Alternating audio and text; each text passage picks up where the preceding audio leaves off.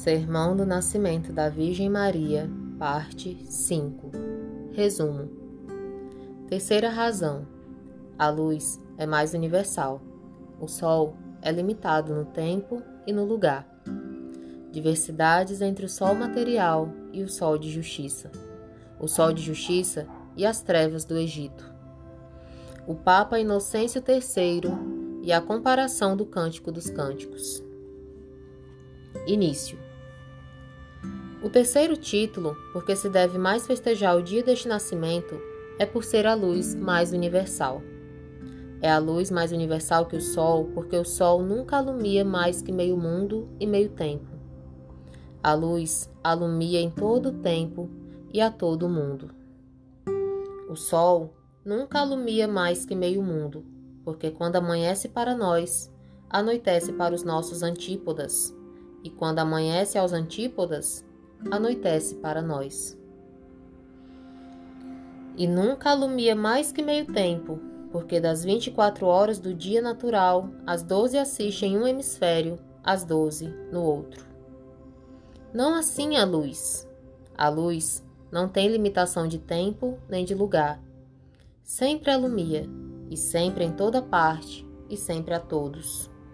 Onde está o sol, alumia com o sol.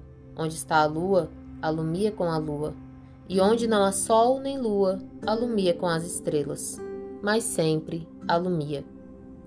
De sorte que não há parte do mundo, nem movimento de tempo, ou seja dia ou seja noite, em que, maior ou menor, não haja sempre luz.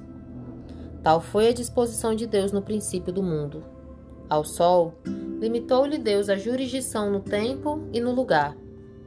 A luz não lhe deu jurisdição limitada, senão absoluta para todo lugar e para todo tempo. Ao sol, limitou-lhe Deus tempo, porque mandou que alumiasse o dia. Luminare maius ut praesete diei. Gênesis 1, versículo 16 e limitou-lhe lugar, porque só quis que andasse dentro dos trópicos de Câncer e Capricórnio, e que deles não saísse. Porém, a luz não lhe limitou o tempo, porque mandou que alumiasse de dia por meio do sol e de noite por meio da lua e das estrelas. Luminare maius ut praesete diei, luminare minus ut praesete noxiti et stelas e dib. E não lhe pôs limitação de lugar, porque quis que alumiasse não só dentro dos trópicos, senão fora deles, como faz a luz, que dentro dos trópicos alumia por meio do sol e da lua, e fora dos trópicos por meio das estrelas, para que por este modo, de dia e de noite, no claro e no escuro, na presença e na ausência do sol, sempre houvesse luz como há. Esta mesma diferença se acha na verdadeira luz e no verdadeiro sol. Cristo e sua mãe. Cristo é sol do mundo, mas sol que tem certo hemisfério, sol que tem seus antípodas, sol que quando nasce, nasce para alguns e não para todos. Assim o disse Deus por boca do profeta Malaquias. Orietur vobis timentibus, nomen meum sol justitiae. Malaquias 4, versículo 2. Nascerá o sol de justiça para vós, os que temeis o meu nome. Fala o profeta não da graça da redenção, ou suficiente, que é universal para todos, senão da santificante e eficaz, de que muitos, por sua culpa, são excluídos e por isso diz que o sol de justiça não nasce para todos, senão só para aqueles que o temem. Todo este mundo, tomado nesta consideração, consideração, se divide em dois hemisférios: um hemisfério dos que temem a Deus, outro hemisfério dos que o não temem. No hemisfério dos que temem a Deus, só nasce o sol da justiça e só para eles há dia, só eles são alumiados. No hemisfério dos que não temem a Deus, nunca jamais amanhece o sol, sempre há perpétua noite. todos estão em trevas e às escuras. Neste sentido, chamou o profeta este sol, sol de justiça, sol justitie. O sol material, se bem se considera, é sol sem justiça, porque trata todos pela mesma forma, e tanto amanhece para os bons como para os maus. Que solem suam orire facit super bonus et malus. Mateus 5, versículo 45. É possível que tanto sol há de haver para o bom como para o mal? Para o cristão como para o infiel? Para o que adora a Deus como para o que adora o ídolo? Tanto há de amanhecer o sol para o diligente como para o preguiçoso? Tanto para o que lhe abre a janela como para o que lhe a fecha? Tanto para o lavrador que o espera como para o ladrão que o aborrece? Notável injustiça do sol material. Não assim o sol da justiça. É sol da justiça porque trata cada um conforme o que merece. Só para os bons amanhece, e para os maus esconde-se. Só alumia aos que o temem, e aos que o não temem sempre os tem às escuras. Parece coisa dificultosa que no mesmo hemisfério, na mesma cidade e talvez na mesma casa estejam uns alumiados e outros às escuras. Mas assim passa, e já isto se viu com os olhos no mundo algum dia. Uma das pragas do Egito foram as trevas. E descrevendo-as, o texto diz assim: Facte sunt tenebre horribles in universa terra a Egipte. Nemo vidit fratem fatrem sum, nec movit sede loco in quo erat ubicunque altem habitabante, fili Israel, lux erat. Êxodo 10, versículo 22. Houve em toda a terra do Egito umas trevas tão horríveis que nenhum egípcio via ao outro, e nenhum se podia mover do lugar onde estava. Mas onde habitavam os hebreus, no mesmo tempo havia luz. Brava maravilha! Em toda a terra do Egito havia umas casas que só eram habitadas de egípcios, outras que eram habitadas de hebreus e de egípcios juntamente. Nas que eram habitadas de egípcios, todos estavam em trevas. Nas que eram habitadas de hebreus, todos estavam em luz. Nas que eram habitadas de hebreus e de egípcios juntamente, os hebreus estavam alumiados e os egípcios às escuras. Isto que fez no Egito a vara de Moisés, faz em todo o mundo a vara do sol de justiça. Muitas casas há no mundo em que todos são pecadores. Algumas casas haverá em que todos sejam justos. Outras há, e o é mais ordinário, em que uns são justos e outros pecadores. E com toda esta diversidade de casas e de homens, executa a vara do sol de justiça, o que é de Moisés no Egito. Na casa, onde todos são justos, todos estão em luz.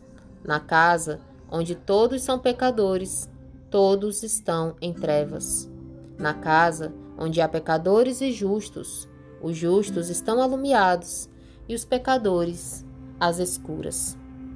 De sorte que o sol de justiça, nesta consideração em que falamos, é sol tão particular e tão parcial que não só no mundo tem diferentes hemisférios, mas até na mesma casa tem antípodas.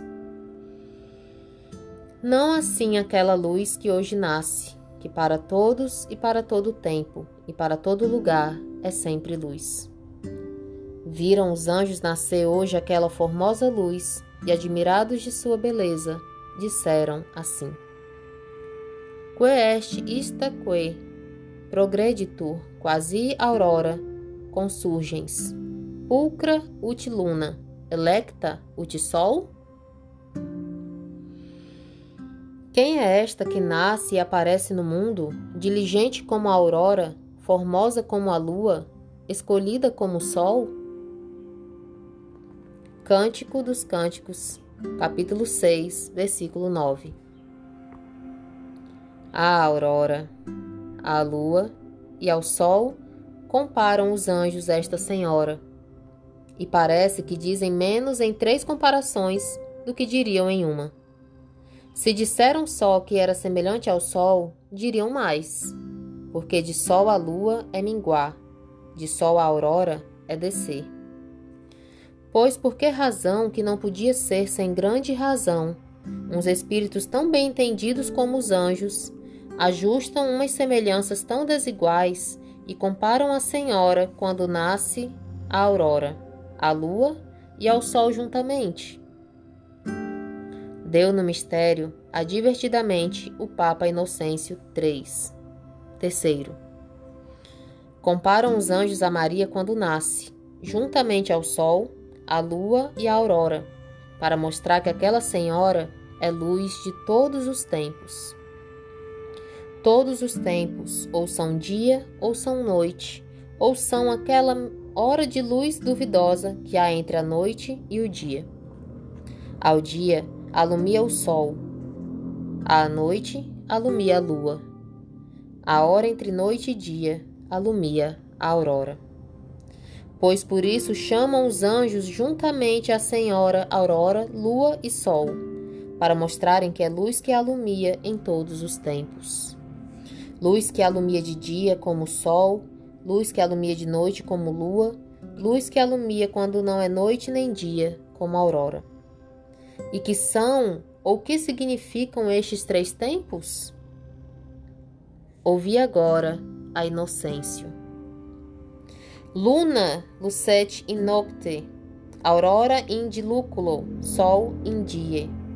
Nox altem est culpa, diluculum poenitentia, dies gratia. A lua alumia de noite e a noite é a culpa. A aurora alumia de madrugada e a madrugada é a penitência. O sol alumia de dia e o dia é a graça.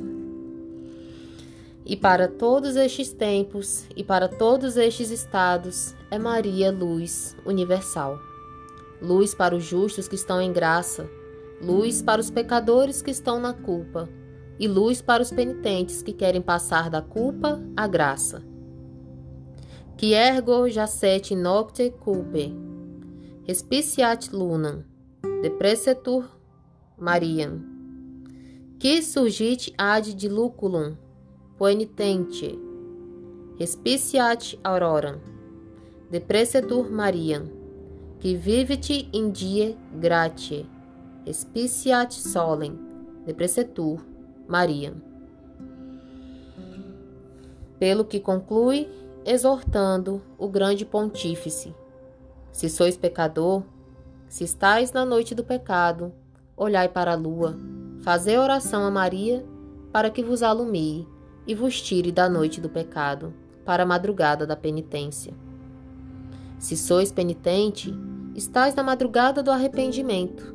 Ponde os, ponde os olhos na aurora, fazei oração a Maria, para que vos alumie e vos passe da madrugada da penitência ao dia da graça. Se sois justo, se estais no dia da graça, ponde os olhos no sol, fazei oração a Maria, para que vos sustente e vos aumente neste dia, porque nesse dia ditoso não há para onde passar. Assim, alumia aquela soberana luz universalmente a todos, sem exceção de tempo nem de estado. O sol de justiça alumia só aos que o temem Timentibus nomen meum. Mas a luz de misericórdia alumia aos que o temem, porque o temem, e aos que o não temem, para que o temam, e a todos alumia. O sol de justiça nasce só para os justos, mas a luz de misericórdia nasce para os justos e mais para os pecadores. E por este modo é mais universal para todos a luz que hoje nasce, do que o mesmo sol que dela nasceu. De qua natus est, Iesus.